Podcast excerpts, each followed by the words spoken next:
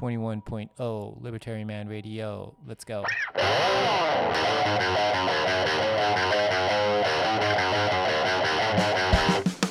In the long run, we're all dead. Give me control of the nation's money, and I care not who makes its laws. Negative interest rates are the dumbest idea ever. The Federal Reserve is not currently forecasting a recession. Chancellor on brink of second bailout for banks. I've been working on a new electronic cash system that's fully peer to peer with no trusted third party. Alright. Alright. How's it going, Bitcoiners? Uh, we're starting the Batariman Radio no live broadcast again because of technical difficulties. えっと、そうそう、今日は水曜日、1月31日、1月31日のリバタリマンラジオ live broadcast ですね。えー、もうあの教えてくれてありがとうございます。これ一人だったらもう絶対分かんなかったマイクトラブルなんで本当ありがたいです。そうそうそうそう、 notification 送ってくれた方々、ベコンいろはさん、サトル中川さん、しげるみなみさん、oh, Thank you very much. OK、なんとかこれで復活できたんじゃないでしょうか。Good. 原因があのスペースズのせいに、まあ、してたんですけど、あの原因分かってで完全に自分の大チョンボだったんですね。自分の大チョンボ。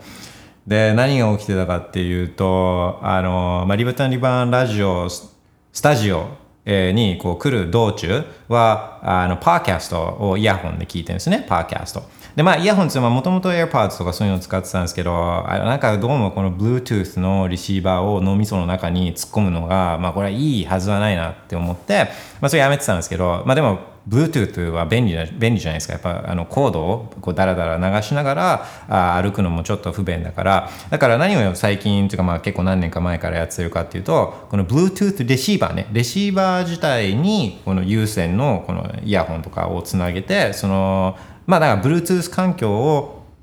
の利便性を受けながらも脳みそにこの Bluetooth のレシーバーは突っ込まなくてもいいみたいなそういう状況でやってたんですけど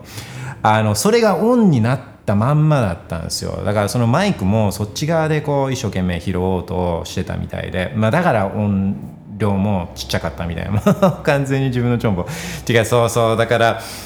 あの集中力を高めなきゃダメなんですね集中力をやっぱりこう時間は有限なんであのいろんなことに注力が散漫になってると、まあ、それだけ時間過ぎていくんでねやっぱまあ集中力高めるっていうことはとても大事なんだなっていうのは昔からあのそれは思ってたんですけど、まあ、最近もそういう工夫っていうのはあのしてるんですよね。まあ、やっぱり改善できるところは改善、えー、じゃないですか。そうそうで最近まあそれ結構得意な方なんですけどあの無駄なことはなるべく解除する例えばリベタリマラジオなんかでもいくつか紹介しているので言うとあまあまあそういうそういうのが好きなんですよね自分は。例えば iPhone にしたのも他今 iPhone の前 Pre-iPhone とかだったらあドコモがあまあドコモね NTT の話もちょっとなんかあのできたらいいなと思うんですけどそうドコモのあの新しい機種とか出るとあ今回はソニーだ今回は N だ今回は P だみたいななんかいろいろこうチェックしてでリサーチしてとかあじゃあこれが良さそうだから今回はこれでみたいなのがそういう時間が iPhone のおかげでもう iPhone だけあの新しい iPhone 機種がこうかっこよかったらそれを買うっていうだけでもうだからもう今までかけてた時間っていうのがもうそれで一気にごっそり、えー、もうあの削除する削減することができたとか,、まあ、パソコンもそうですね。あ今回はレノボの X1 が良さそうだ ThinkPad ThinkPad のこのモデルが良さそうだとかあのデルのあれが良さそうだとかなんかいろいろ考えなきゃ考えなきゃいけなかったのももう今は MacBook Pro MacBook Pro のもう最新最最強機種スペック一番高いやつを買えばいいっていうだけでもそれでまたあのいろいろかけなきゃ時間がなくなったりとか。で究極はもうあれですよね。中央銀行とか国がお金をいじるからあどのカレンシーがいいとかあどのエクリティビアコとかどの株がいいとかどの金融商品がいいとかあこういうストラテジーだああいうストラテジーだとかっつっていろいろ考えなきゃいけなかった、まあ、これがむしろあのすごい時間をかけてたわけですけどもう buy Bitcoin バイビ ッコイン。だからもうそれだけでそれだけでもうどんだけ時間があの増えて自由が増えてで人生限られた人生を一生懸命生きられるかっていう話じゃないですか。一回しか人生ないから、まあ、そういう本来ね自分の幸せに直結しないような、まあ、直結しないっていうか本来自分がやりたいことじゃないことに時間を避けなきゃいけないっていうのは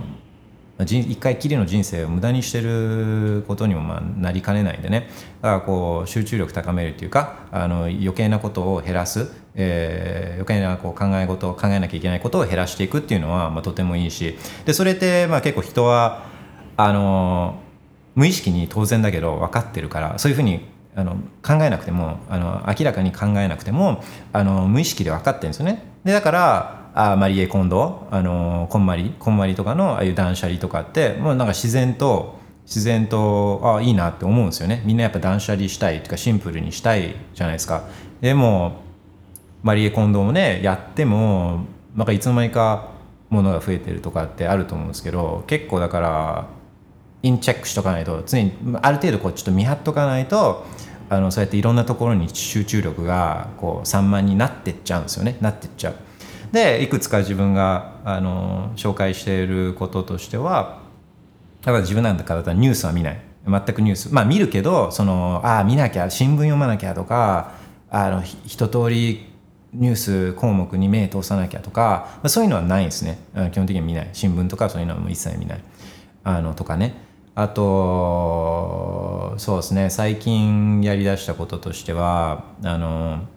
まあ、やっぱこう携帯とかメールって、まあ、メールとか通知？通知にブルルってなるとこうバイあの通知来るとやっぱ見見るじゃないですか。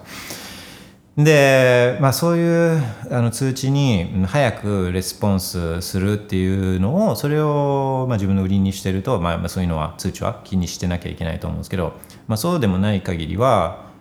ああいう通知とかはまあもともと基本的に全部オフ。全部オフ。あの SNS とかああいうメッセージツールとかあの、まあ、LINE みたいなやつとかあのえけ携帯とかにしても基本的には通知はもうオフなんですよね。メールメールなんか特にオフだしパソコンの設定であの横からピュッとかつ出てくる通知とかピコーンとかつってなる通知。まあ多分リバタリマンラジオライブブラーキャスやっててもこう通知音って多分鳴ってないと思うんですよね。通知音オフなんですオフ。もう完全オフ。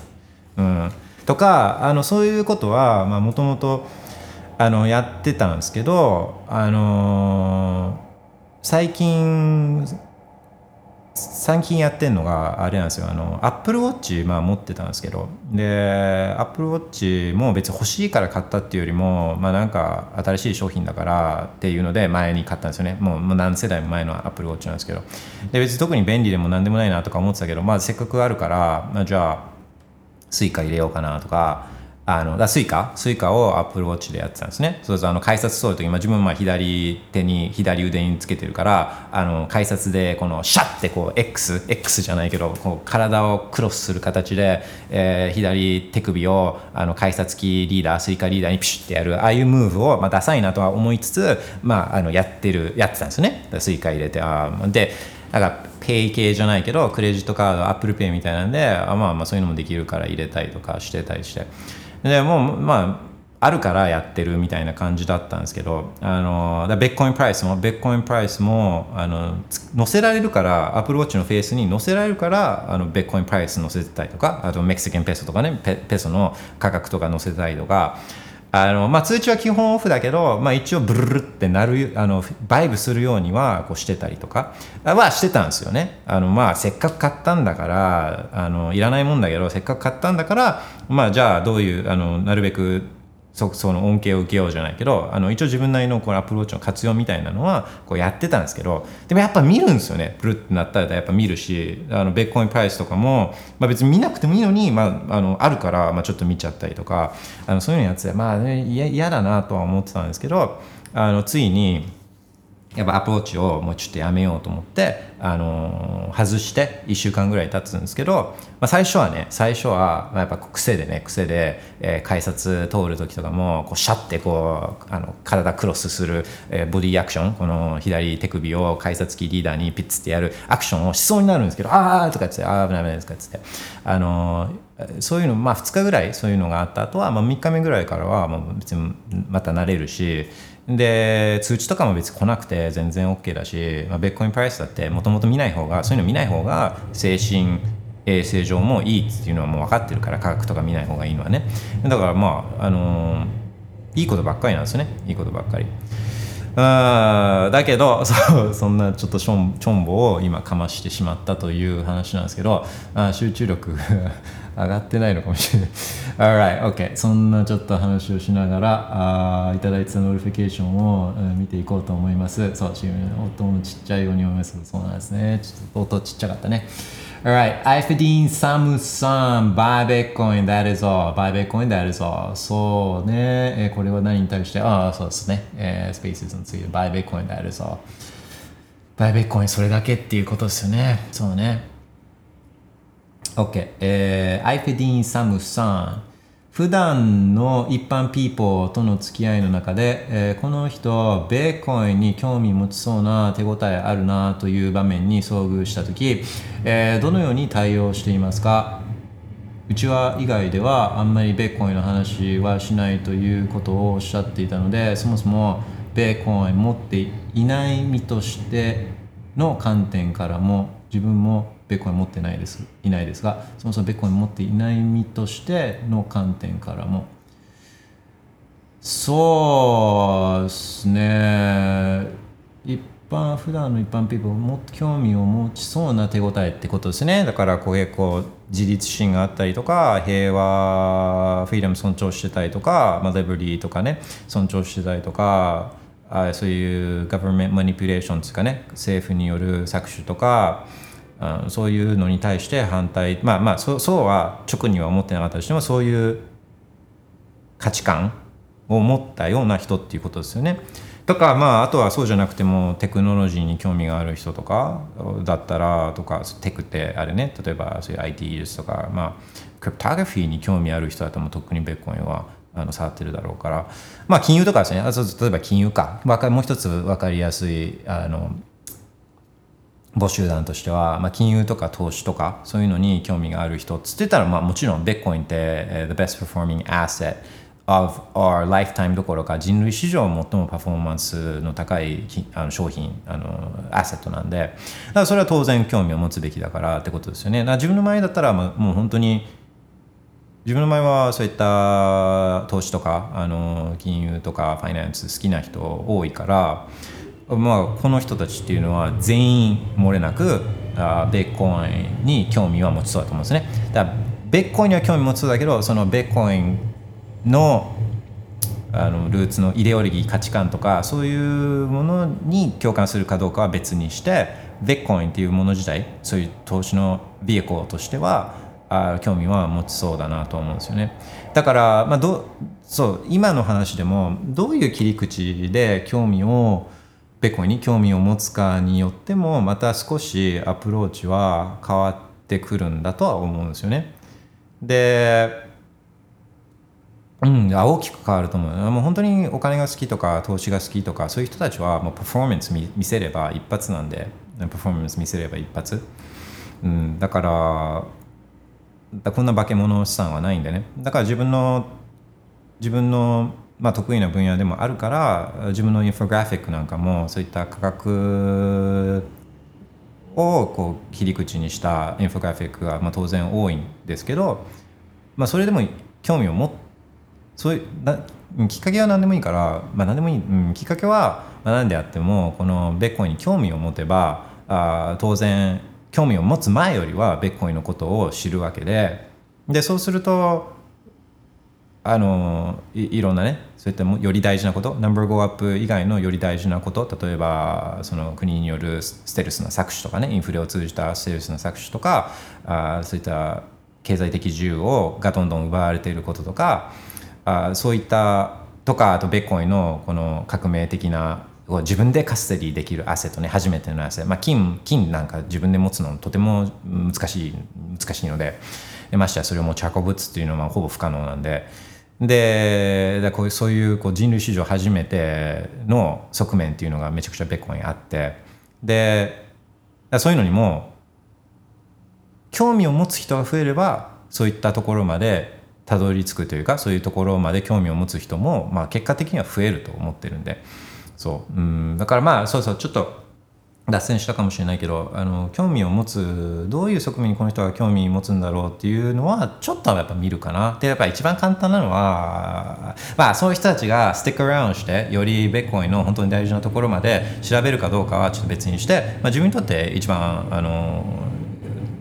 楽に楽にとりあえず興味を持ってもらえる人種はやっぱそういうお金とかあの金融とかあのファイナンスとかねあの株とかそういうのに興味ある人はもう本当簡単。だってもう見せれば一発なのでもうチャート見せれば一発なんでまず興味そこでねあのそれより先行くかどうかは別にして興味を持たないと、まあ、この人たちもその先のその人たちのパフォーマンスはもうもう知れてるじゃないですか。ああんなチャート見せベッコイみたいなチャート見せられてもう興味を持たない人は、まあ、多分もうどうしようもないと思うんですよね。どうしようもない。あどうしようもないっていうのはそういうあのパフォーマンスね。その人たちの今後の投資成績っていうのは、まあ、別に見なくても分かる、えー、そういったチャート見せられてベッコイのチャート見せられて興味持たないっていうのは、まあ、これはもうちょっとああ、うんうん、頑張ってねっていう感じ、まあ、Have fun staying poor ね。HFSP だとは思うんですけど Have fun staying poor ね。だけどまあそれもしょうがないじゃないですか。うんそうそうそうそう。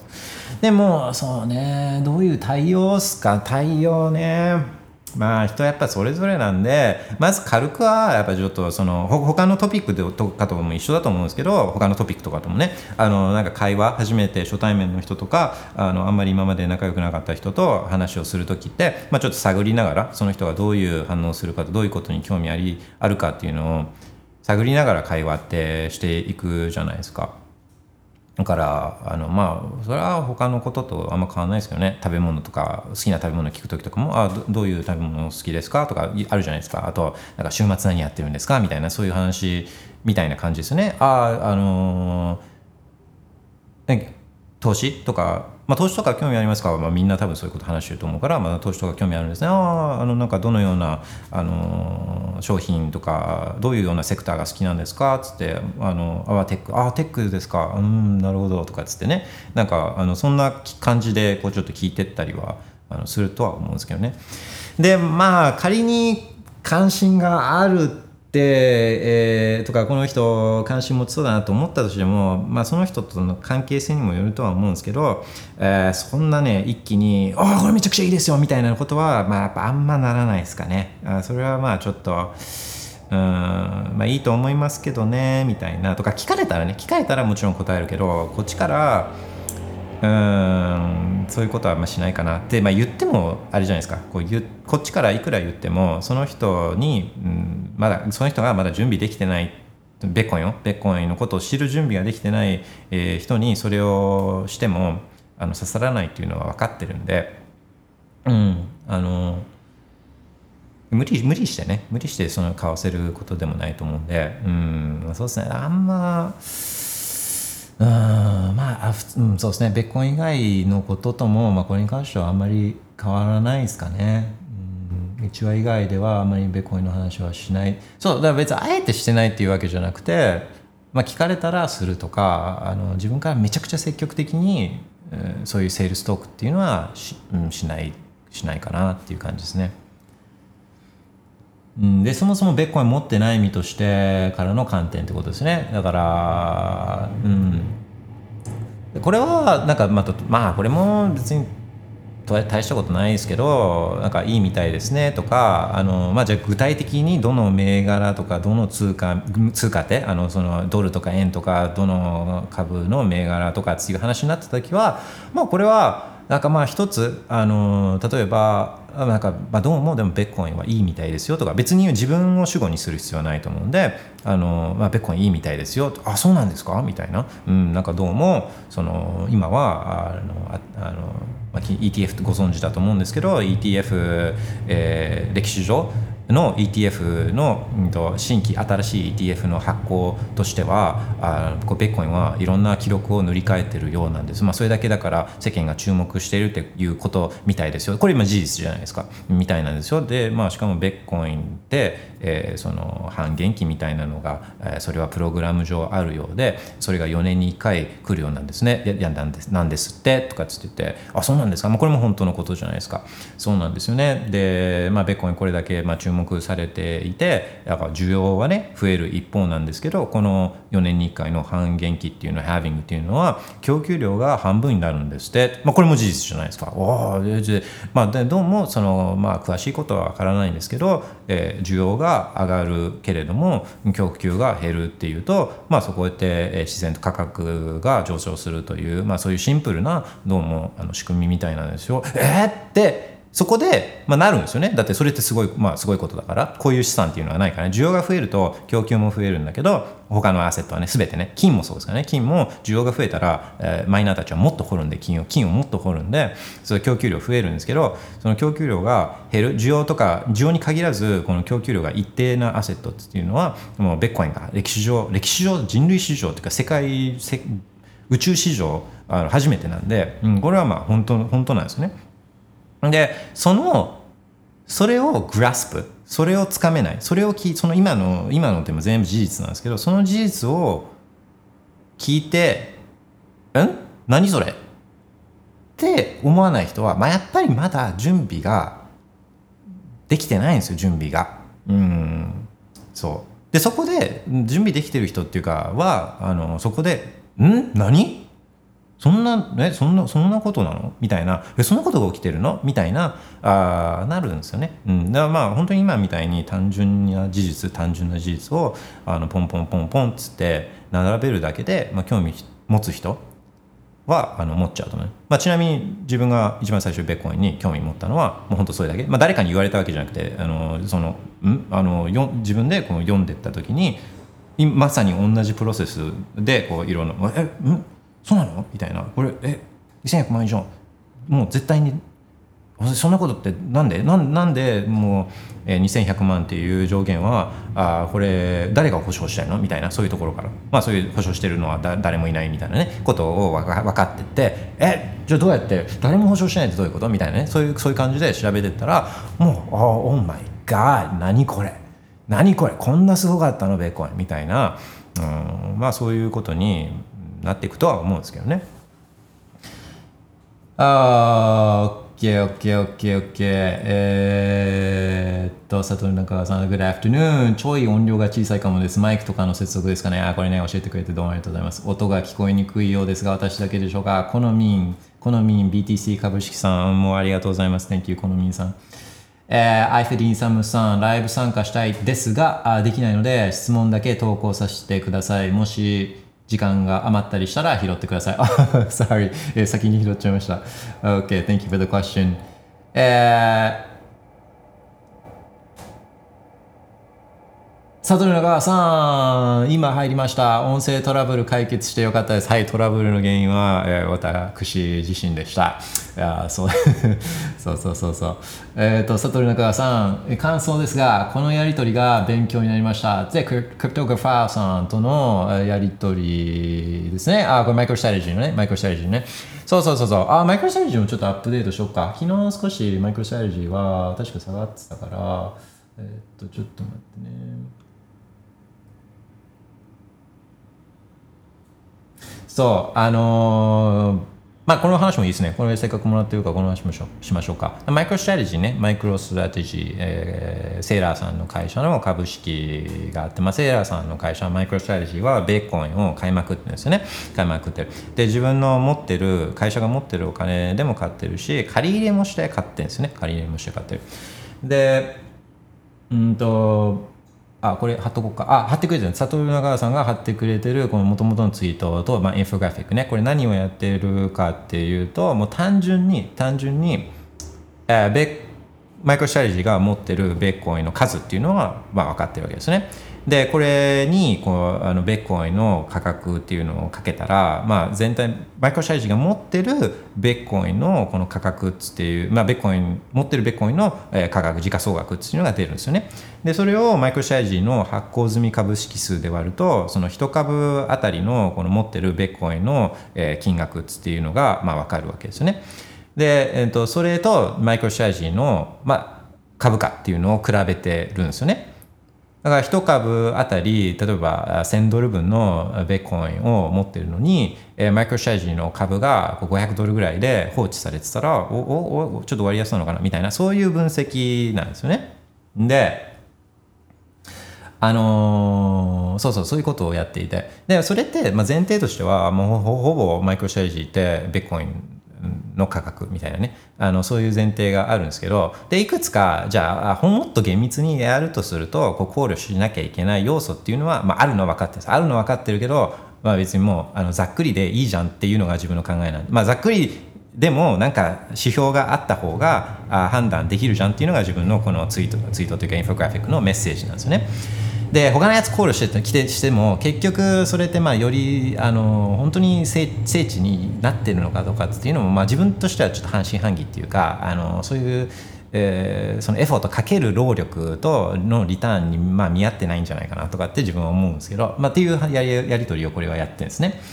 でまあもうでもまあより厳密にやるんだったら一応負債があるから負債があるからあその負債の分はまあこう控除考慮しなきゃいけないっていうのはまあそれはそうなんですよね。それはそう。でだけど、うん、とマイクロシャリジはビジネスもあるんですよビジネスも。でそのビジネスの価値もまああるわけですね。でこれらがまあうままあいい感じに自分は総裁関係に今のところあるような気はしてるんですね。だそのっていうのも1株当たりのこの債務の金額とあとベッコインを買う前のマイクロシャージのねベッコイン買う前のマイクロシャージの株価あとかっていうのを見ると、まあ、これが大体同じぐらいですよ。100ドル1株当たりの債務と1株当たりのベッコイン前ね買う前のこのあの価値との株価株価のとのが、まあ、大体同じぐらい。100ドルちょっとぐらい。150ドルとか110ドルとか、まあ、それぐらいの範囲内で、まあ、これはだからなんとなく相殺されるんじゃないかなあっていうふうには、まあ、思って、まあ、ざっくりでいいんですよ。ざっくりで、うん、こういうものはね。そう。で、えー、というふうに思ってるんでうんとっていうやり取りをこれやってるんですよね。まあ、より厳密にやるんだったら、まあ、確かにそれは考慮しなきゃいけないけどでもより厳密にやるっつってもビジネスの価値なんか誰も分かんないですよビジネスの価値なんか、まあ、それは株価が一つの指標になると思うからむしろ自分の今言ったあ債務とね債務と,、うんと、プリプリベッコインの株価をこうぶつける方が、まあ、なんとなく自分はあのもうそれでいいじゃんって思うんですよね。あの別になんかこれ有料のえー、なんかバイシグナルみたいなんで出してるわけじゃないし、まあ、お遊びなんで、まあ、これぐらいで、うん、いいかなとかっていうふうには思ってるんですよね。何もないよりはマシっていうことですね。何もないよりは、えー、で、えー、これが今いくらかっていうと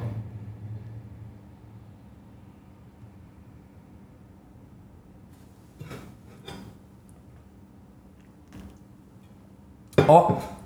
そっか。昨日ベッコインの価格もさマイクロシャージも下がったかもしれないけどベッコインの価格もちょっと下がってるから今デスキャンはあと12.48%ね。12.48%、えー、のデスカウントに今は、まあ、あの自分の会員分析ね。自分の会員分析によると12.48%のデスカウントっていうことになってますね。だけデスカウントだからマイクロシャージの株が、まあ、割安と思われるね。と思われる。うん。っていう感じですね。Alright、サトル中川さん、Thank you very much. あ、そうそう、それで、えー、今思い出したけれども、あれやってなかったですね。えー、っと、ファウンテン、ファウンテンでのブーストをまたいただいておりましたので、えー、ちょっと紹介をがてら、あ紹介がてら、お礼をこう言いたいななんて思ったりしているので、うんうんうん。そうそう、ファウンテンアップね。ファウンテンアップは、リバトリマンラジオパーキャストはファウンテンアップでも聞けるので、で、聞いてベッコインもらえたり、あ最高なんで、で、あとベッコイン送ることもできるんで、いや、もう最高っすよ。Alright。えー、っと、こう、そうね、今週、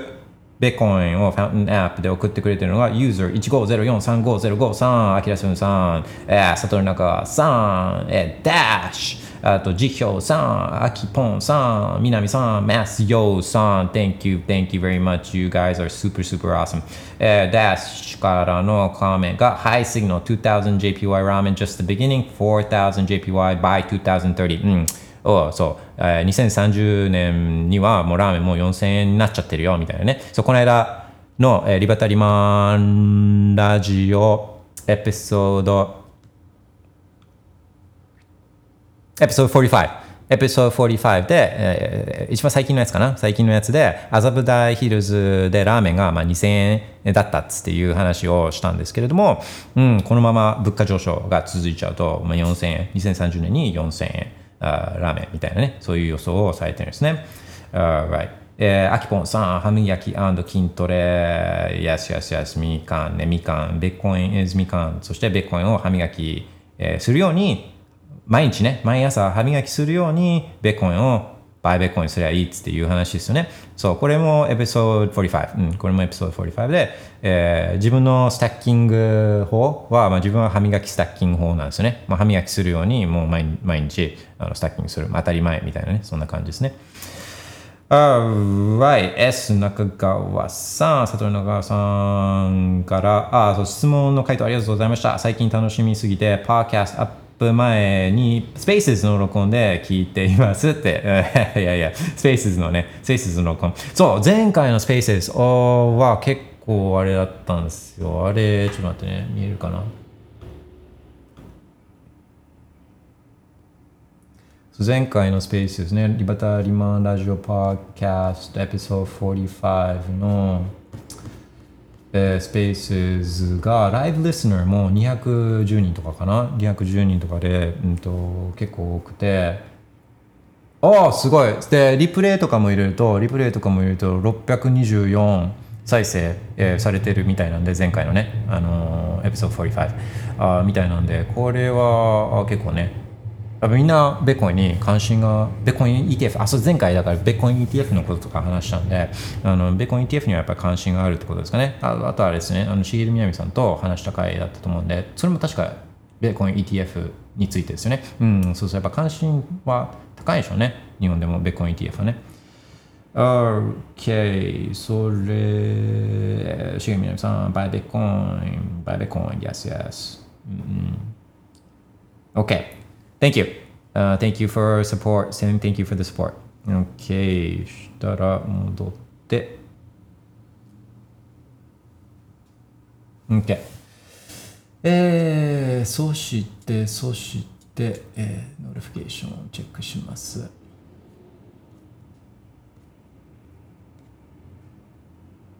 あ、そうね、佐藤長さん、あのフィードバックありがとうございます。感想ありがとうございます。しげるみなみさん、ベッコインのフィーについてお伺いしたいです。メンプの見方やあバーチャルバイトなどの用語について教えていただけると嬉しいです。マイクのリクエストしてもいいですか ?Yes, yes. ちょっとお待ちくださいね。ちょっとお待ちください。旅行好きさん、えー、ベッコインの含み益が大きくて利確するなら税金のかからない国に海外移住してからという人もいると思います。うん、その後日本に帰国して日本に住み始めても、えー、納税の必要は発生しないのでしょうか？あ海外に何年住まないといけないかとか決まっているのでしょうかあこれはね、まあ、あの、you gotta consult with your tax advisor っていうか、税理士と相談してくださいっていう話なんですけど、うんと、これね、明確には決まってないですよ。明確には何年いなきゃいけないかとかっていうのは、明確には決まってないけれども、そういうのは言わないですね。何年いたら OK みたいなのないけど、えっ、ー、と、大丈夫待ってよ。うん、何年っていうのはないけれども、まあ、大体みんな何年かは置くんですよ。っていうで、まあ、日本一番嫌なのはそれ日本の居住者でしたよねとかっつって後から言われちゃうのがこれがあの一番リスキーなんでだそれはまあ例えばじゃあその海外行ってちゃんとそこの居住者でしたっつってそこで税金を納めましたっていう事実を作ってね。でその間でも日本ぜぜもう絶対帰ってこないようにしたりとかして、まあ、日本でのなるべくそういう生活がの拠点が日本だって言われないように、まあ、別にまあ家も持ってたから一発アウトとかっていうわけじゃないけどなるべくそういう、えー、俺は日本生活の拠点日本でしたよねとかって言われるようなあそういう状況っていうのは、まあ、少ない方が当然いいんですよね。だからそういう、まあ、どこまでやるかっていうのはその人次第だけどあそういうのを全部整えた上でやるんであれば別にまああのちゃんとえそのまあ何何年というかねあのルールはないけれども、まあ、みんなそういうリスクっていうかを取りたくないからなるべくそのリスクを下げたいからあそれはまあ何年間かは何年間かはあちょっと一応ほとぼりが冷めるまでじゃないけど海外にいるようにしてなるべく安全な形でねもう絶対どう転んでも、えー、変なケチつけられないようにやるっていうのが、まあ、一般的なんですよね。でそれもまあまあね含み益がすごい大きい含み益がすごい大きいというか法定通貨建てですごい儲かったんだったら、まあ、別にそんな年間海外いても、まあ、別にそれはできる状態じゃないですかだからそれはまあ別にあんまりあのうん、そあんま気にすることじゃないですよね。あのそれはまあ別にあのなんていうんですかね必要コストみたいな感じでみんな割り切ってるんですね。で日本にも全く帰ってこれないかっていうとそういうわけじゃなくて基本的に生活の拠点があの海外あ日本じゃないっていうことが大事なんでであと日数ねよく聞いたことあると思うんですけど1年間の半分あはやっぱ日本にいるとよくないねあのだから1年間の半分よりは少ない日数に、まあ、みんなしようとしたりとか、まあ、そういうことを、まあ、みんなやるんですよね。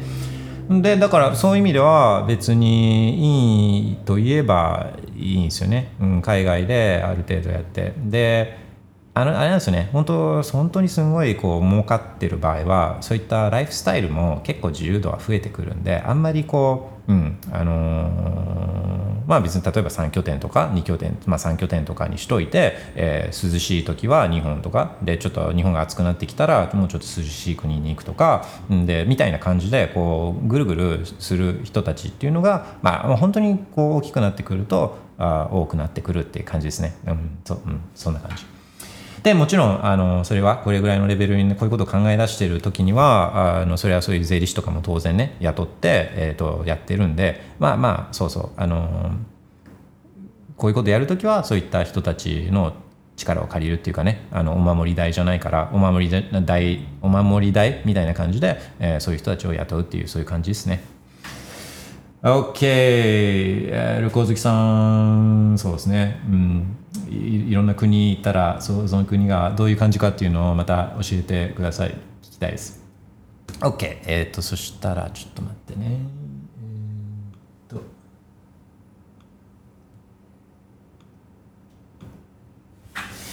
え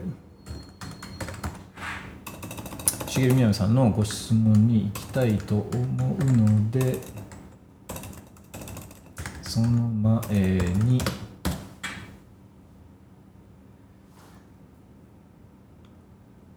一瞬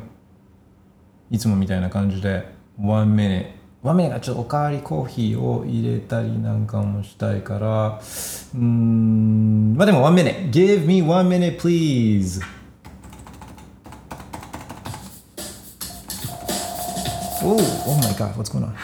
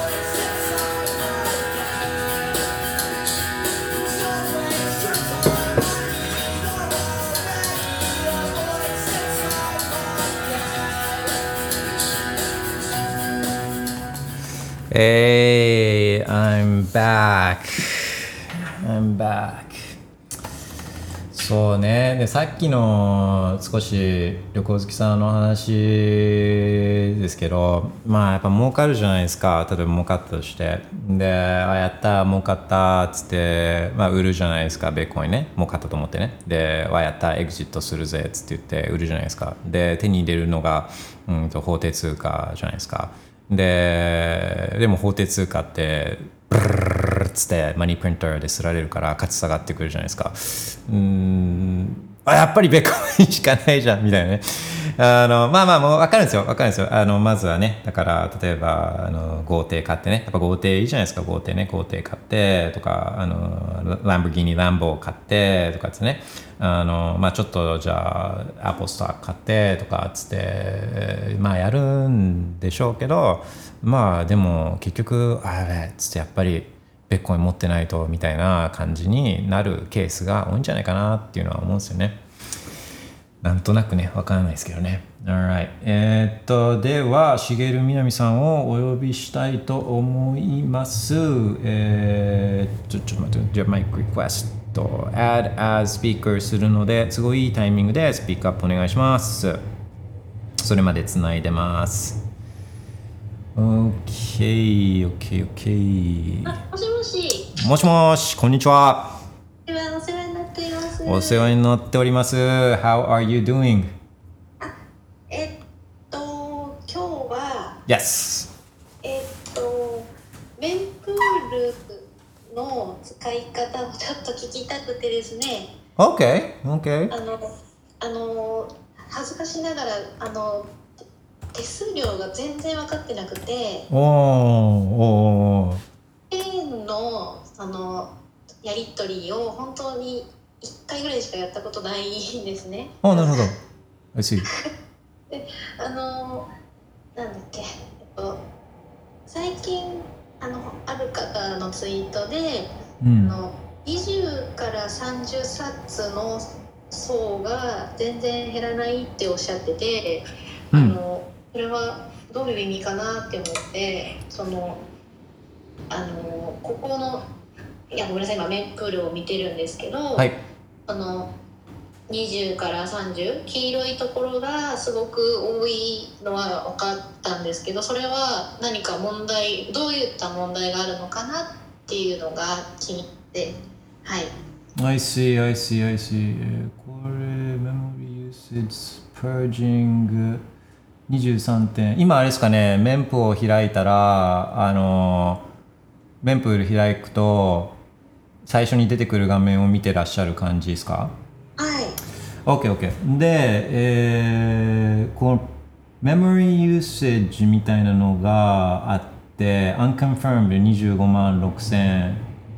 6400、今自分見てるのと422とか出てて25万6000。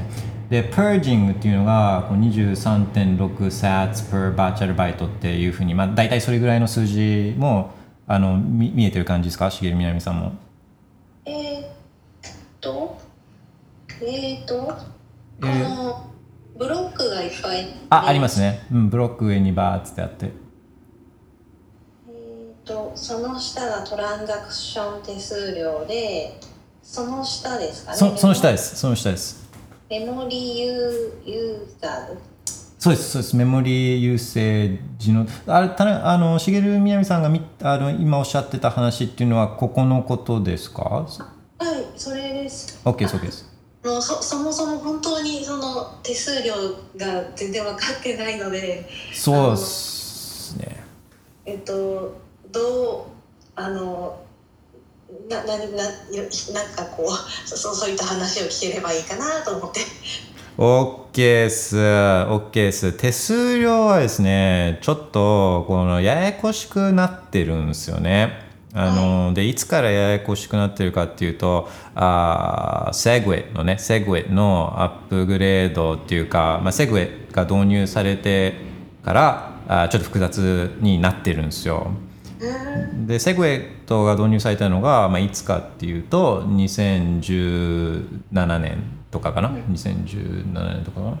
えーで、まあ、あれですね。あの、もしかして、聞いたことあるかもしれないですけど、ああれですね。あの、ビットコインキャッシュとビットコインが、ビットコインキャッシュとかがこうフォークしてった、あの、あの時の話ですね。はいうん。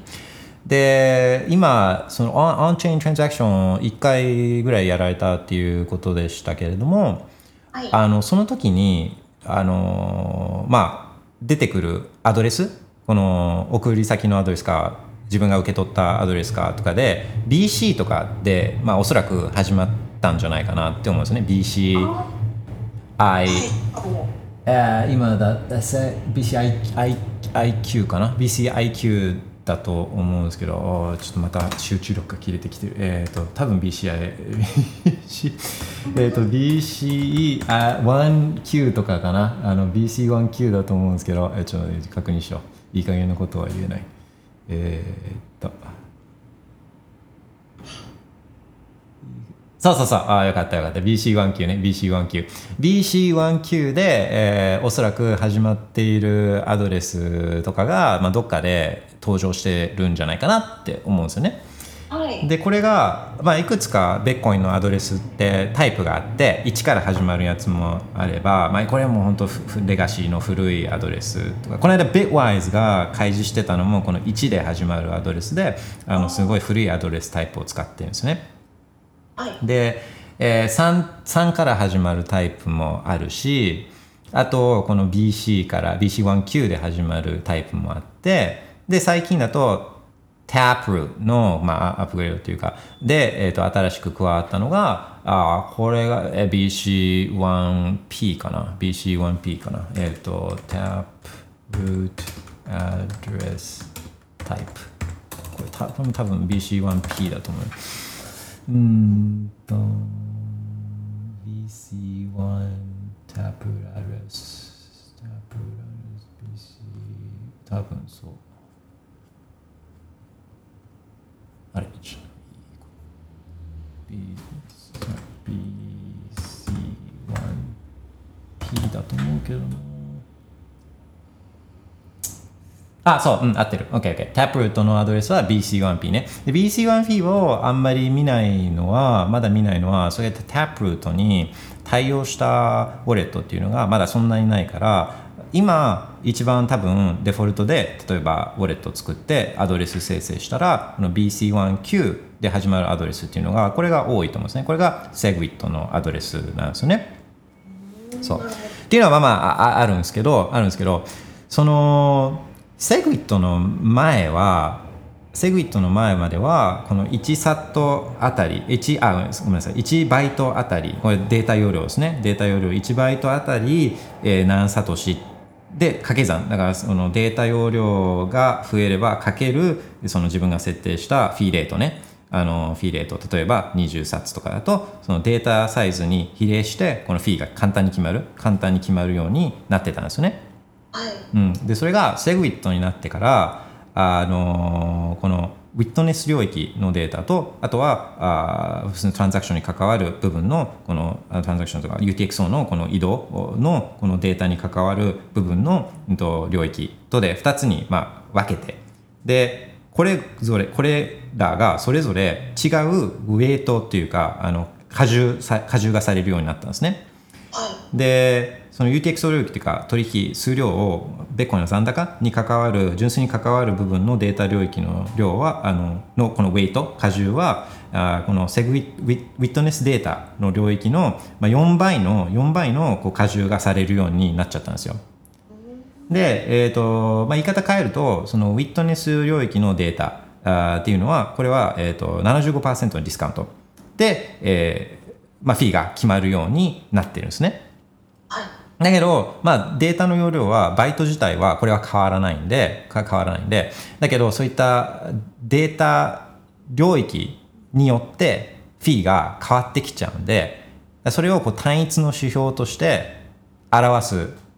ものが必要になったんですよ。単純にかけるこのデータ容量バイトバイトかけるフ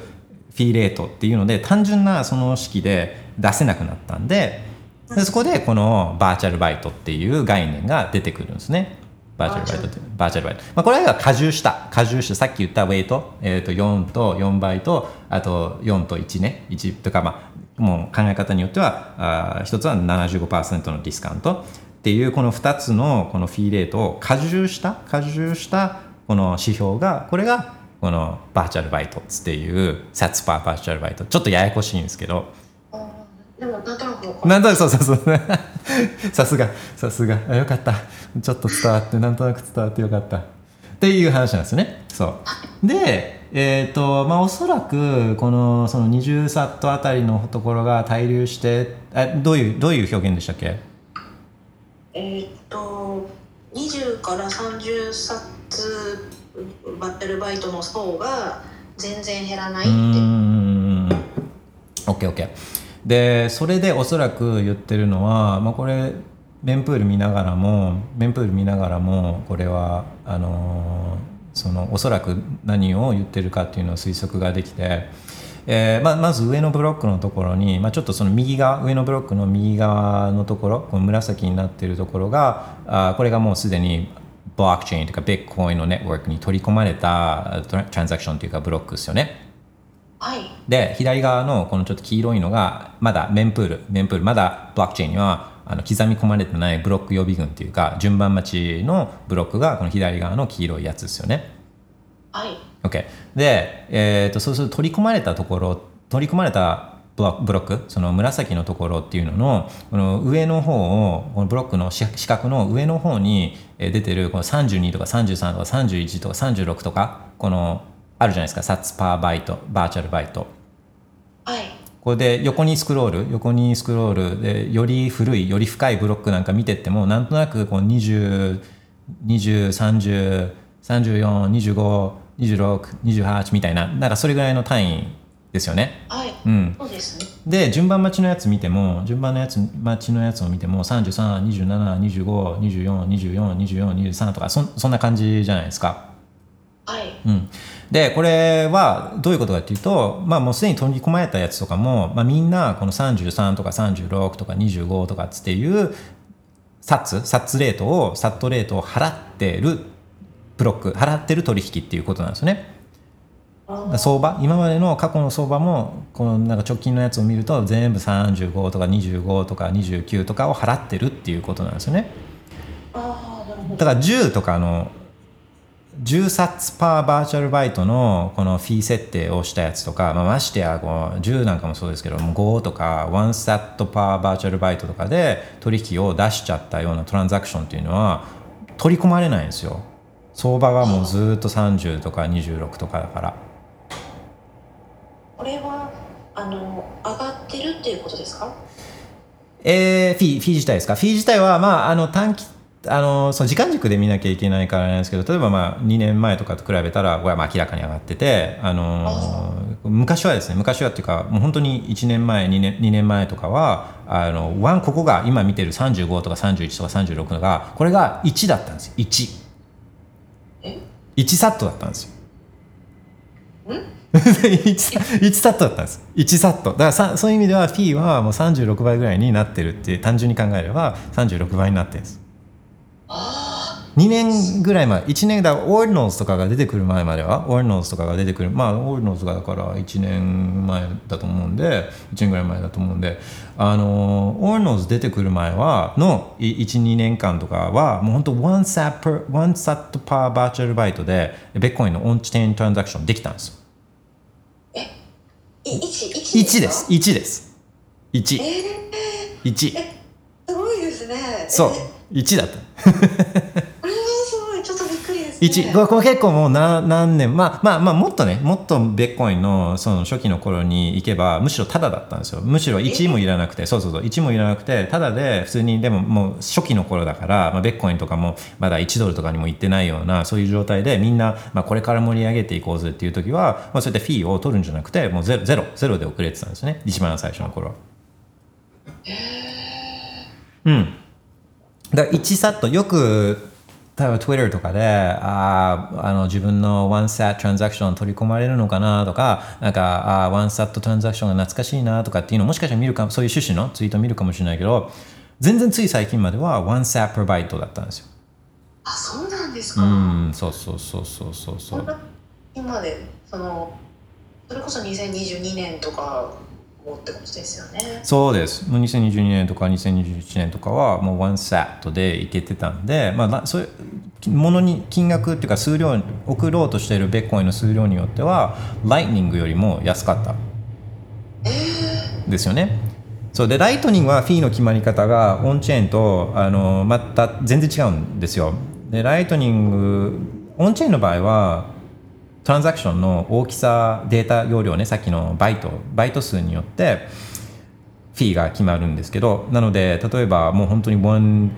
あの21 million ビットコインあの全部をあの送ろうとしてもそれが一つデータ容量がちっちゃければフィーっていうのはちっちゃいんですよね。何億送ろうと何百億何百億円分のビットコインを送ろうと取引データ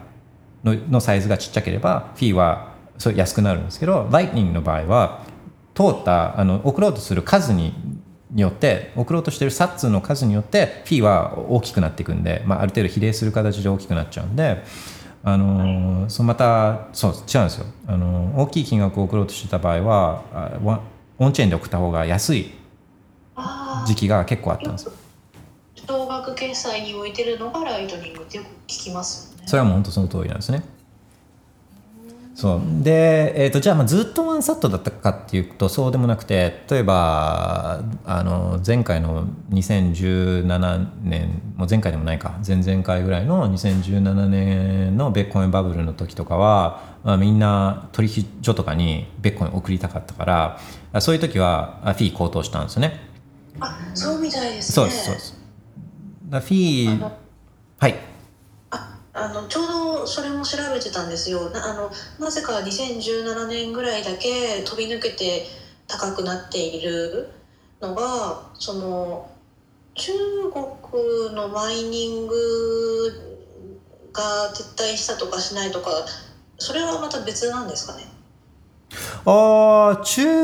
そう中国のマイニング撤退はもう何年かごとになんかそういう動きとかって出てきたりしてだからいくつか今までもあったんですよ。いいくつか今までもあったからどの中国マイナー撤退のことを指しているかどうかわかんないですけど2017の時にバーンってスパイクしてるのはもうこれはもう明らかにバブルでみんな取引所とかに送ったりとか取引所か取引所間で送ったりとかもよくしてたんですね。あの取引所間で価格差がで大きかったんでその当時は。あなるほど。あ送ったりとか、まあ、ほん本当にそういうトレードトレード目的で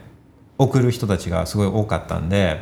ああのシェッコイン買いたいこのシェッコイン買いたいとかっていうのでもうめちゃくちゃ送っそのその当時はシェッコインもあ今みたいに DEX とかがなかったんで DEX ってあのイーテリアムとか上のそういうプログラムであの A アセットと B アセットを交換できるようなそういう仕組みもその当時はなかったんで大体みんなコインベースとかクラーケンとかバイナンスとかにベッコインを送ってシェッコインを買うみたいなことをあのみんなやってたんで本当ベッコインのあの手数料はその時はすごい上がったんですね。で手数料もし見られてたんだったらあのちょっと自分あのこれ仮説なんです。自分がずっと思ってる仮説なんですけどそのワンサットにバンって下がったのもこれは2020年とか21年とかに本当に中国でマイニング企業がみんな撤退した時2021年だったかな。あのすごいもう大幅に中国からエクソドスしてあのカザフスカザカザフスタンカザフスタンの方にカザフスカザフスタン？カザカザフスタンの方に、えーこうあの迂回中国のマイナーたちがこう迂回した時にあのそれを境に本当にすごい下がったんですね。ワンサートとかに下がって。で、えー、とこれ自分のあの憶測っていうかあなんです持論なんですけどあのそれまで前それより前はもしかしたらその中国のマイナーがグルになってある程度このトランザクションフィーをこう高くしてた。引き上げてたっていうことはこれはあると、まあ、自分だけじゃないですけどそう思ってる人は結構いて、まあ、自分もあのそう思ってるそう思ってるんですよね。なるほど、そうあのーまあそういうことはあるかもしれないですね。かなり過半数60%とかそれぐらいを中国が占めてた時期があるって聞いたてその通りです。そうなんですよ。で、なので、例えば、あの、身内6割占めてて、そしたらまあ、一応その自分がブロック、中国マイナーがブロックを掘り当てる確率は、もう単純に60%じゃないですか。でそうすると、まあ、無駄なトランザクションっていうのを突っ込んどいて、で、フィーをこう、かさ上げしといて、で、そのフィーを自分たちで山分けすれば、まあ、もしかしたらそれで儲けられる。まあ、儲けられるんですよね。儲けられるんで、そういうことをやってたんじゃないかなっていう気はちょっとしてるんですけどね。じゃあそうそうじゃないともうその中国マイナーがいなくなってからもガーンって落ちたんでそのフィーが本当。だからうん。そうそうそうそう。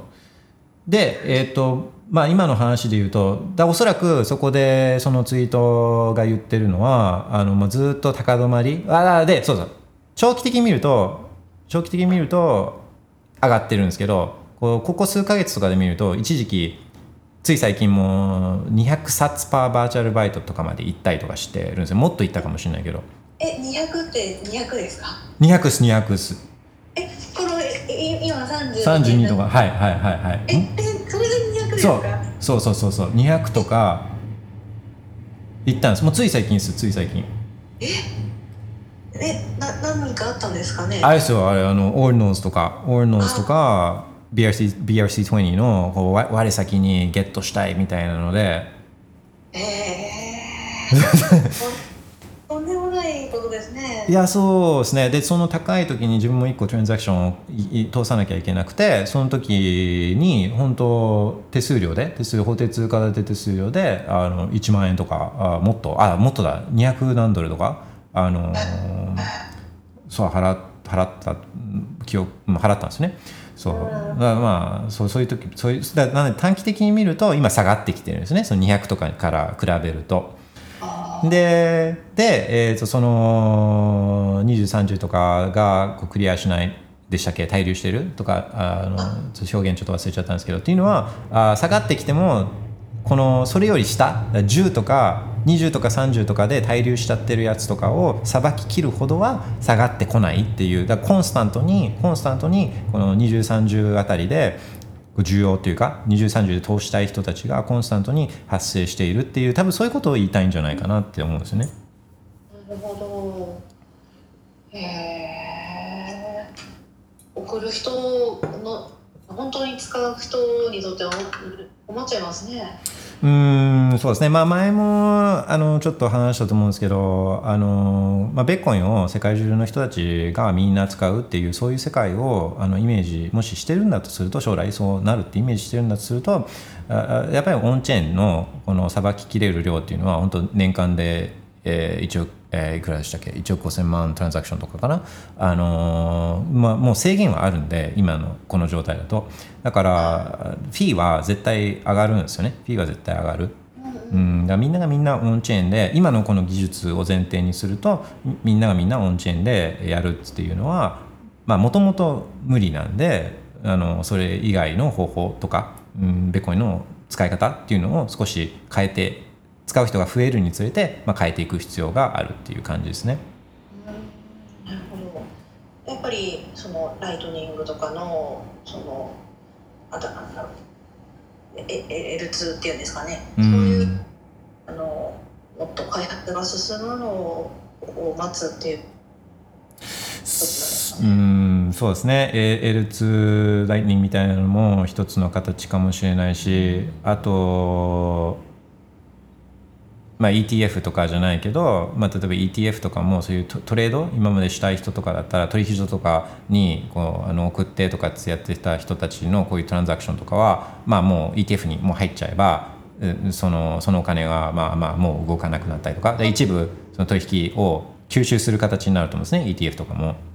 なるほどでとかあと、まあ、日本だとあんまりな、まあ、メルカリとかもそうじゃん。メルカリとかもあれベッコインでメルカリアプリでベッコイン買えるんでしたっけ？なんかやってるじゃないですか、でそうするとまあこれはもちろんベッコインは関係ないけどでもその取引例えばメルカリメルカリアプリ同士でベッコインを送れるようになると、まあ、これはあくまでもメルカリのサーバー上のこの記録の書き換え残高の書き換えに過ぎないからベッコイン全然関係ないけどでもそういうところに行けばあのその分のまたベッコイントランザクションはそういうそっちが吸収するじゃないですか。そういう,、まあ、そういうのは L3 なんて言ったりするんですけどレイヤー3、うん。あそれを L3 3って言うんですね。おそらく多分そう。おそらく多分そうです。おそらく多分そうです、まあ、名称はねあのいろいろあると思うんですけどあのーそうえレイヤー3かな。で全然ベッコインとは直接は関係してないけどでもあの取引は一部そっちに動い動けばあーオンチェーンの負荷っていうのはあの、まあ、そっちに行く一部は吸収するじゃないですか。はい。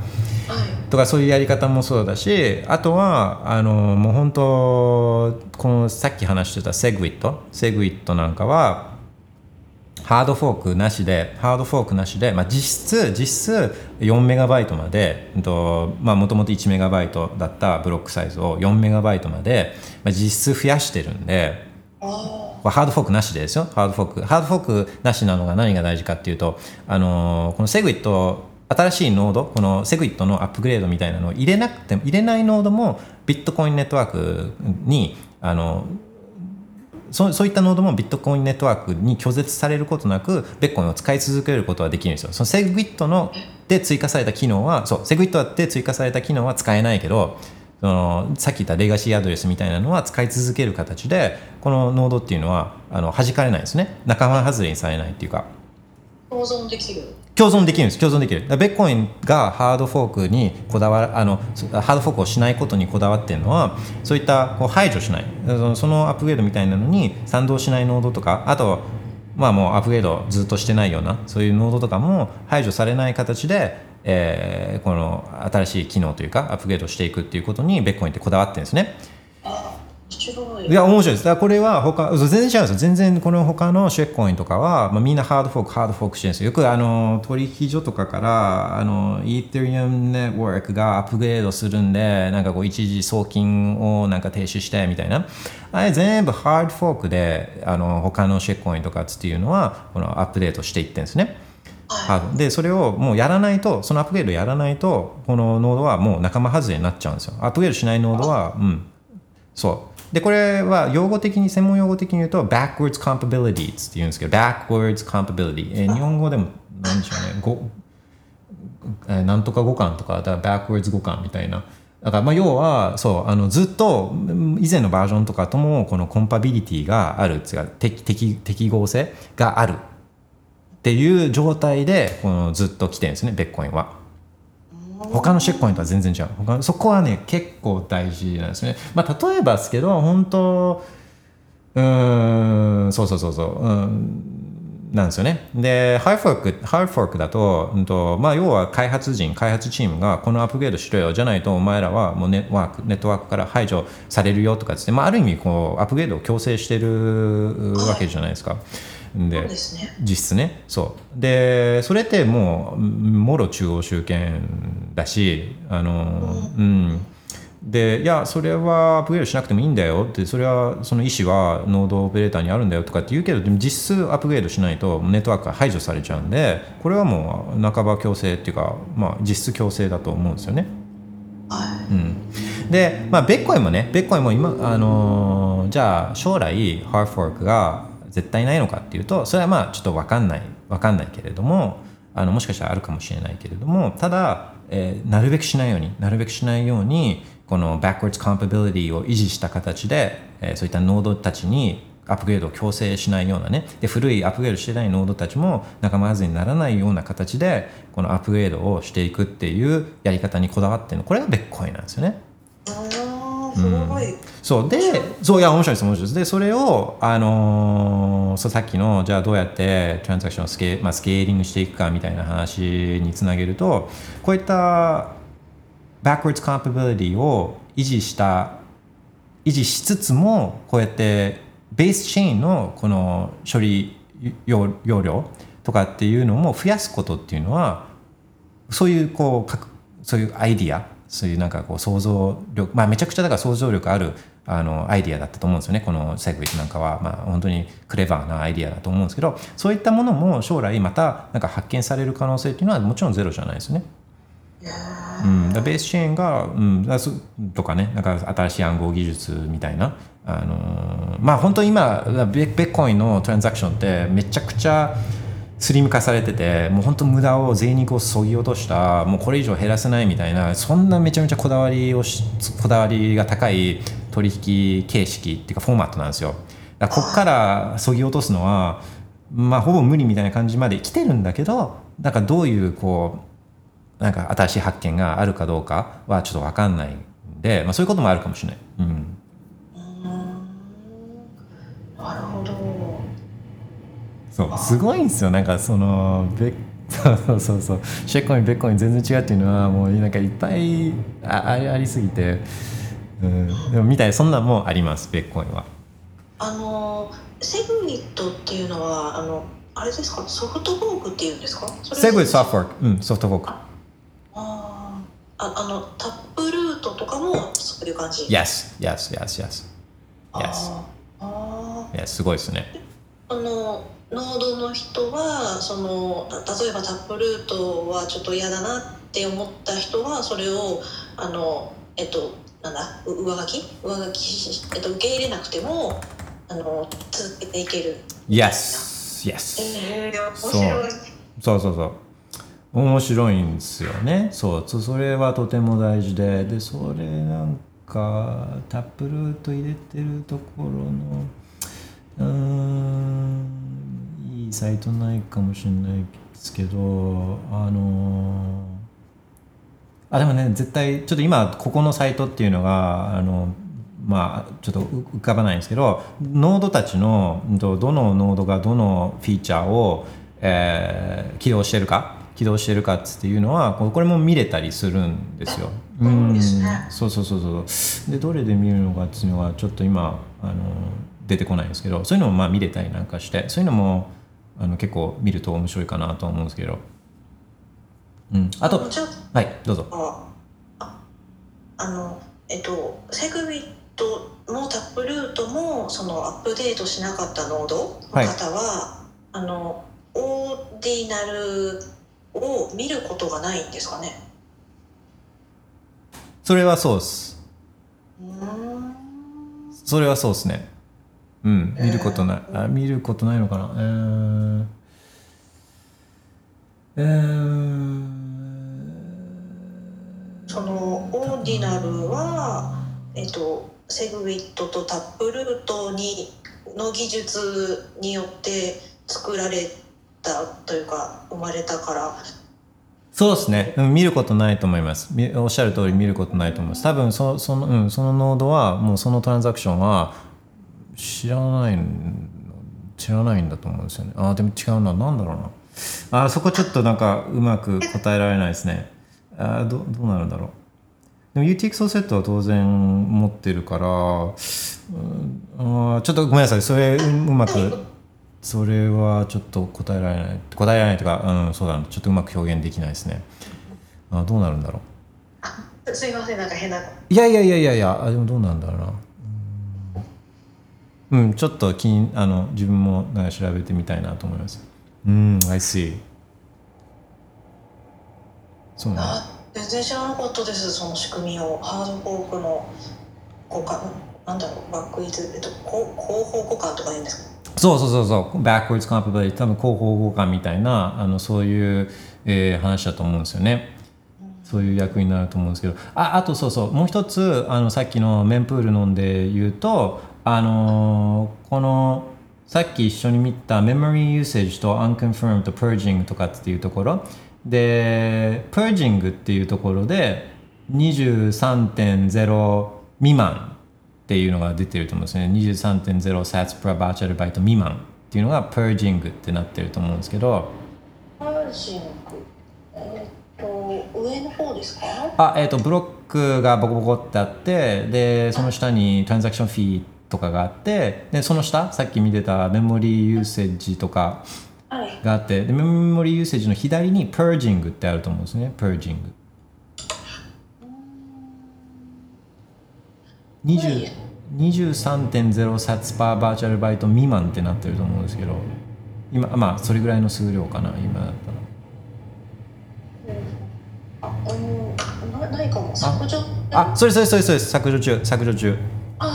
それって今数字っていくつになってます？あ23.0あそうですそうですそうですそうです。そうでこれはもうそのメンプールからこれらの23.0のこのフィーレートより低く設定しちゃったやつはもう今それらはメンプールからもう削除されてってるよ。削除されてってるよっつっていう やつです。そのメモリも容量制限があるんで。ああじゃあこの削除中のあと23.0とかでやってしまうとあの取引がされちゃうというかやり直しというか。そうそうやり直しです。やり直し。でこれはあのいいんですよ。これ削除例えば1サットとかで出しちゃってで、まあ、RBF とか Child Pays for Parent の CPFP あの親孝行取引とかっていうので、まあ、この早く低く手数料を設定しすぎたやつもあのそれをあのフィーをかつ勝ち上げして送るっていうことは方法はあるんですけどこの方法が使えないトランザクションもこうやってパージング削除されれば、まあ、戻ってくる戻ってくるっていうかなかったことになるんでこの取引も。うんだからまあこれはそうパージパージ削除待ちの人たちもまあいるんですよね。うん、もう今もうニッチもサッチもいかなくなっちゃってるっていう人たちがいると思うんで。あともう一つこれ見方としてはあのその、えー、purging 削除中のと削除中の隣にメモリーユーセージがあってで unconfirmed ってあるじゃないですか。unconfirmed 未未承認とか？に未承認、うん、そうそうそう。で今25万とかだと思うんですけど、はい。そうそう。でこれは今順番待ちの取引の数なんですよね。あー。25万トランザクションが今承認待ちでで大体一つのブロックにまあ傾向なんか見てると,、えー、と4000トランザクションとか2700390036004900とか、まあ、大体こう、まあ、5000トランザクションにしましょうか。1ブロックに5000トランザクションぐらいなんとなく入ってるじゃないですか。そうすると25万6000割る5000の大体51ブロックぐらい。51ブロックが今あの生成待ち状態というか取り込まれ待ち状態。で順番待ちしてるっていうそんな感じですね。ええっとちょちょっと待ってくださいね。おいっえっとえっとえっと25万トランザクション？25万トランザクション。というのはあの25万件。25万件ですあそんなに持ってるんですね。そうそう待って待ってんですよ。いやそうそういやそのそのそうなんですよ。だからベッコインあれベッコイン使われてないんじゃなかったの？誰もベッコイン使ってないんじゃなかった。いやいやいやもう25万順番待ちしてるんですよ。ごめんなさい想像以上にみん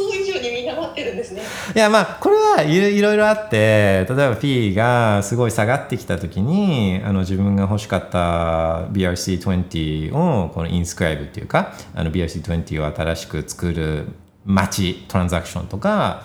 あのそういうそういうもう安くなった時に安くなった時に取り込まれればいいやみたいな感じでみんな待ってるやつももちろんあるんですよ。もちろんあるけどあるけど、まあ、そういう取引に規制なしなんであの全ての取引を平等って考えたらもう25万トランザクション待ち。承認待ち。すごいですね。あそれでそのえっと今ブロックに5000とかあ1000トランザクションってなってるのはその取引が5000件ぐらい入ってるってことなんですね。そうです。そうです。ちょっと1個クリックしてみましょうよ。1個あのーじゃあ一番直近のあ直近の紫のブロックをちょっとクリックするとはいここに、まあ、このブロックの詳細が見れるんですよね。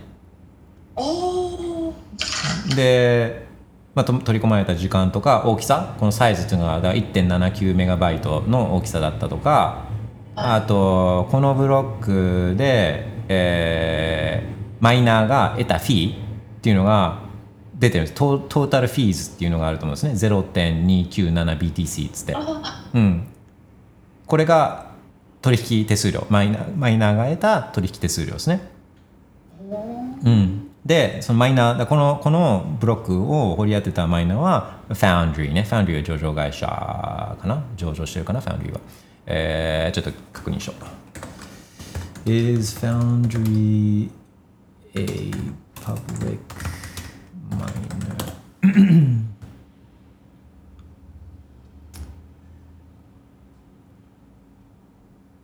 あ、Foundry は上場してないのかな？うん、ファンドリーは上場してないっぽいね。まあでも、あの、アメリカでの大きいマイナーなんですね、ファンドリーはね。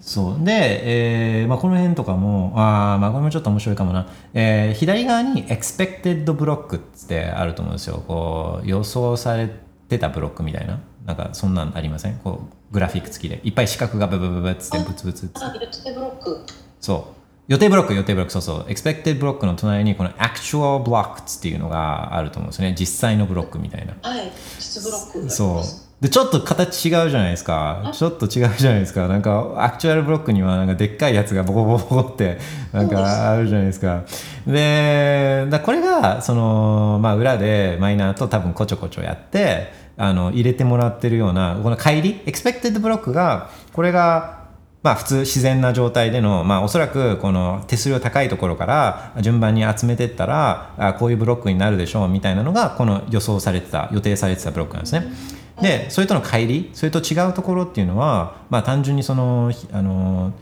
えー、と fee rate とか、えーそういうこととかとは無関係にこうちょっと乖離しちゃってるところっていうのがこの actual block とのこの差なんですよね予定ブロックとの差。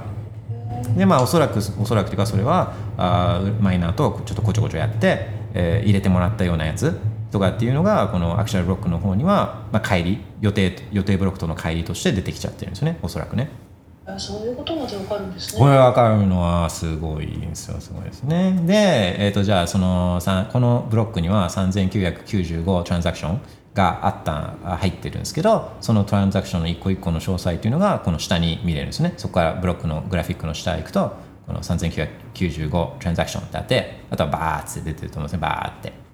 すごいですねこれ。そうそうそうそう そうね。で、えーとまあ、もう一つあのせっかくこの話をしているところで、まあ、今までのこの知識とかをあまあ復習じゃないですけど実際に見てあのそそう今までの復習を確認今まで学んだことを確認すると,、えー、と一番上にコインベーストランザクションってあるじゃないですか。コインベーストランザクションはい。そう。これ何かうんわかります？これ。あのーブロック報酬ですか？大正解大正解そう大正解。あのみ調べたことがあの確かマイニングに成功した人があの自分のアドレスに向けてブロックを作れるみたいなことをちょっと違うかいやそのいやその通りです。その通りでそれがこの取引です。あそれがこの取引でこれはまあコインベーストランザクションって言うんですけどそのコインベースっていうベッコインのねこの大事な取引を名前に勝手にしちゃったのがこれがあの取引所のコインベースね 勝手に使うなよっていう話ですけど。そう。で、まあ、数量がねこの6.54とかっていう数量が上の方の、まあ、6.25のブロック報酬とあとこのフィーズ獲得したあの手数料この合計と、まあ、要は一致するわけですね。6.25 6.25はあの1ブロックあたりのブロック報酬。今6.25うん。6.25ベーコインなるほどなるほど。そう。というそういうお話にこうなってくるわけですね。ああ面白いです。おいや最高最高っすね。でまああと、まあ、さらに言うと、あのーこのコインベースでもらうトランザクションこのは、えーすぐに使えないですよすぐにマイナー使えなくて、えー100ブロックかな？100ブロックあ、まあ、ごめん一応調べとくかえーいい加減なこと言っちゃうとあれだからコインベーストランザクション100 blocks 確か100ブロックなんですよね。うん、そうそう、やっぱり100。100ブロックは待たないと、これ、こいつは動かせないですね。こいつは動かせない。100ブロックだとえーっとにえーっと 1, 一日はかからない？えー、そうですね、1, ブロ1時間6ブロックなんで、24時間、そうそうですね、1日はかからないっていう感じですね。うん、でまあ理由は、まあ、あると思うんですけど一番大きい理由としてはあの、まあ、よくあれが起きるんですよ。利用具っていうかあの例えば同時にブロックがこれ生成されてたら、まあ、その後ロンゲストチェーンになったところがこれが正当なチェーンになるんですよね。だから、はい。この利用具この一つの分岐してでまたそこと正当なチェーンにまた集約するみたいなことをベッコインっていうのは繰り返すんですよね。っていう話を前もしかしたらしたと思うんですけどそうそう。だからもしかしたらこのこれが、まあ、今1ブロック新しいの生成されましたけどこのまだままっさらなブロックの状態だともしかしたらこれが正当なチェーンじゃない利用具する可能性もあるんですよ。利用具する可能性が。利用具する可能性があるんでそうするとこのマイナーがすぐに報酬使えちゃうとその利用具しちゃったらこの正当じゃないコインをこのマイナーが使っちゃっうっていうことにもまあなっちゃうじゃないですか。だからうちはちょっと動かせないように100ブロック間は動かせないようになってるんですね。へえとか。この利利用具というのは結構ちょくちょく起こるんでしたかね。利用具は普通に起きます。利用具は普通に起きて一回分岐する。だから6トランザクション。大きいトランザクションとかはやっぱり6ブロックとか待ちたい。コンファメーションを待ちたいとかっていうのはあると思うんですけど。そうそう。利用具はねこれよくよくあることなんですよ。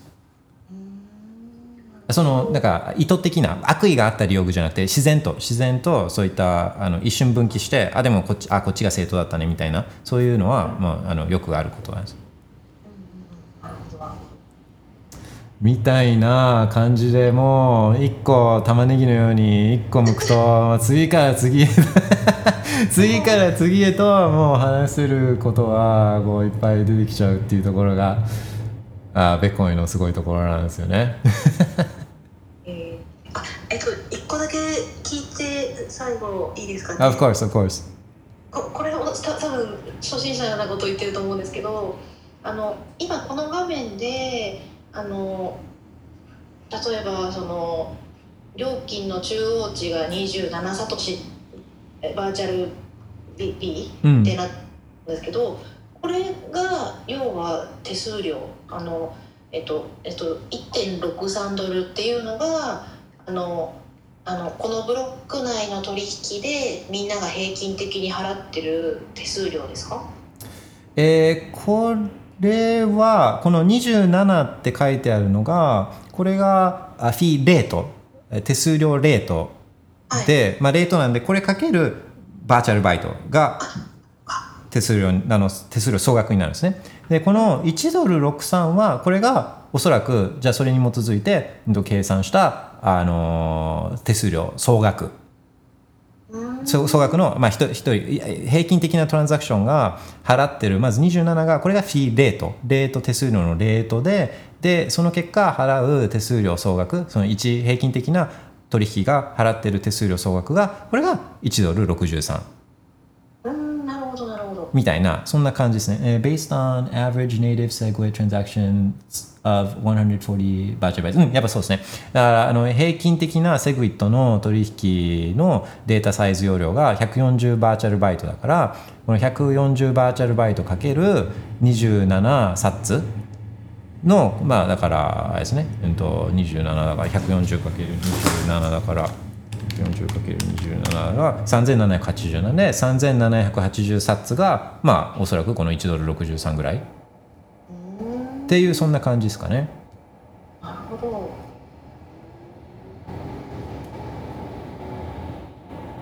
いやいやすごいですかはいえごめんなさいえ意外と安いですか今はですね今は今はあのなので、えーこの27とか30とかになってるからまあ安いっちゃ安いんですけどあのまあこれが1サットだったんで本当1サットだともう 10, 10円とかあの15円とかなんか本当それぐらいで遅れてたんで、まあ、それに比べるとちょっと高いみたいな。ああのー国内取引所からビットコイン送金する時って数千円かかるんですよ。いやいや知ってる。0.0004BTC よくあるやつですね。0.0004BTC あのすごく安く見えますね。あいやそうそうそう。で取引所からあの引き出すのはあれはあの取引所が全部かすめ取ってるんですよね。0.0004は。で、えーしかもあのあれ全部バッチするんですよ。取引所とかはあのみんなのだからシミネさんの出金とかいろんな人の出金とかをバッチ一つの取引にバッチしてで出すんで手数料はでもみんなからは0.0004を取ってるんですよね。ああなるほどうん。そうそうそうそうそうでだからまああれはまあ多めに取っちゃってるっていうかもうみんなの0.004まああれも一つなんか収益源の一つなんですよね。うん、でまあそれをこうちょっとその相場に合わせてこう結構減らしたりとかしてたりしたのがまあバイナンスとかはそれをまあみんなみんな日本の取引所だと多分一律0.0004みたいなのをずっとやってると思うんですけどあの、まあ、バイナンスとかはあのそういった手数料が安い時は少しダイナミックちょっとダイナミックにこう安くしたりとかっていうのは、まあ、そういう工夫は海外の取引所とかは結構やってたんですよね。いや面白い。いやそこちょ安いというか、うん、ただ、ただまあこれミリアンなんで、この真ん中の中、真ん中の、あのあフィーレートなんで、で、取引所はやっぱこれ、これは、でもまあ、ちょっと肩持つわけじゃないですけど、取引所はやっぱこの安い手数料ではできないんですよ。で、な、なんでかっていうと、ユーザー体験最悪じゃないですか。ユーザー体験が、例えば、この安い、いや、27でギリいけるじゃんとかって思って、で、27サッツで、この出勤取引をユーザーがやって、で、ここでちょっとフィーが高くなっちゃったら、このユーザーって、めっちゃ待たなきゃいけないですよね。この取引、取り込まれるまで。とか、ましてやもうどんどんどんどんこの手数料が高くなっていくと、パージされちゃう可能性も、さっきのあの削除、メンプールから削除されちゃう可能性だって出てきちゃうじゃないですか。はだからテス取引所はユーザー体験を考えるとやっぱちょっと高くフィーを設定して必ず次のブロックとかに入るようにやっぱしないといけないっていうのは一応あるんですよ取引所の事情としい、ては。だから、まあめちゃくちゃ安くあの出勤手数料をこの最低限おもっとだってメンプール見たらもう27で遅れるじゃんとかボリすぎじゃんっていうのはまあ0.004は取りすぎだけどでも最低手数料でややるわけにもいかないですよねあの取引所は。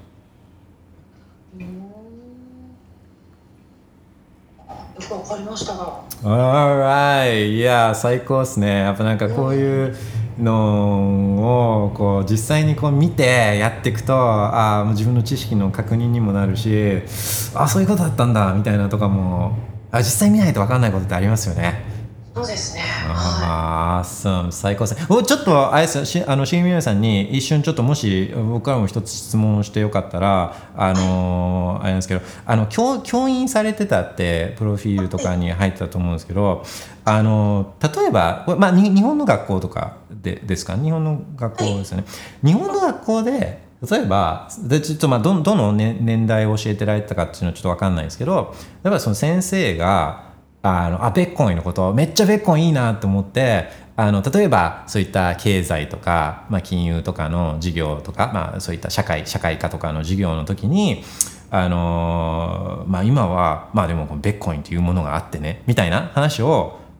テキストに載ってないことをちょっと紹介することっていうのはこれできるもんなんでしょうか？うんえっとままず私は小学校だったんですね教員は。えっと小学校うん授業としてビットコインうーんまあ。それともあれですかねそのなんか先生がベッコインのことをベッコインって言ってたよとかって子供が家で言っちゃって「あ何を教えてるんですか学校で」みたいななんかそんなんやっぱそういうリスクとかもやっぱある？ありそうですね。それあ考えちゃうかもしれない。だからやっぱりあのもしそれあー個人の先生がそれをやるのは結構リスキーかなとーは思いますね。じゃあやっぱ言いたくても言えないみたいな。まあそうですよね。それはそうですね。うんまあやっぱそあーその社会ですよねやっぱり。そのインフレとかデフレそうわいう時だったらあのい事例としてーうん。あの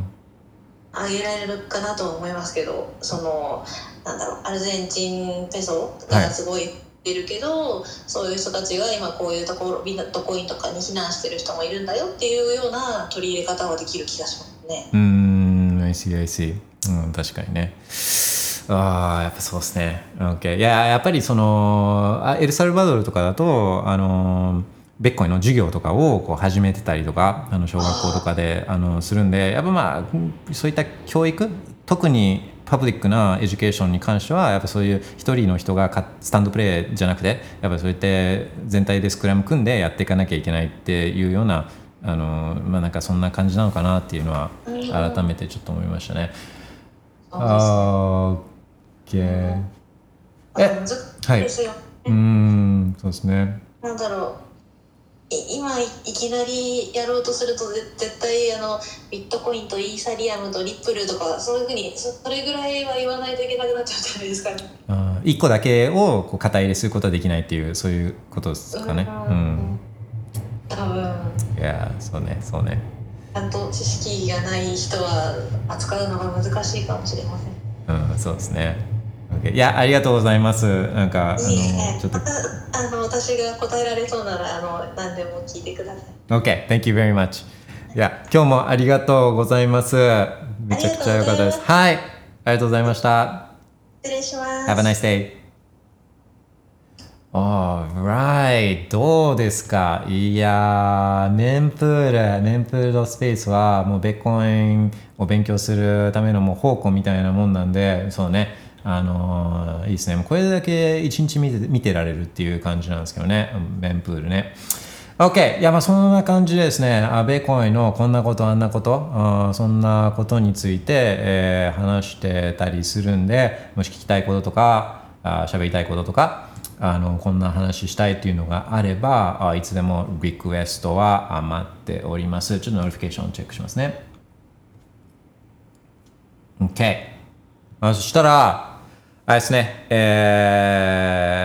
ー、まあ、メンプールでも見ながら今日はお昼、まあ今からちょっとお昼ご飯でも食べようかななんて思ったりしております。I wish everybody a wonderful day. Bye Bitcoin. Bye bye.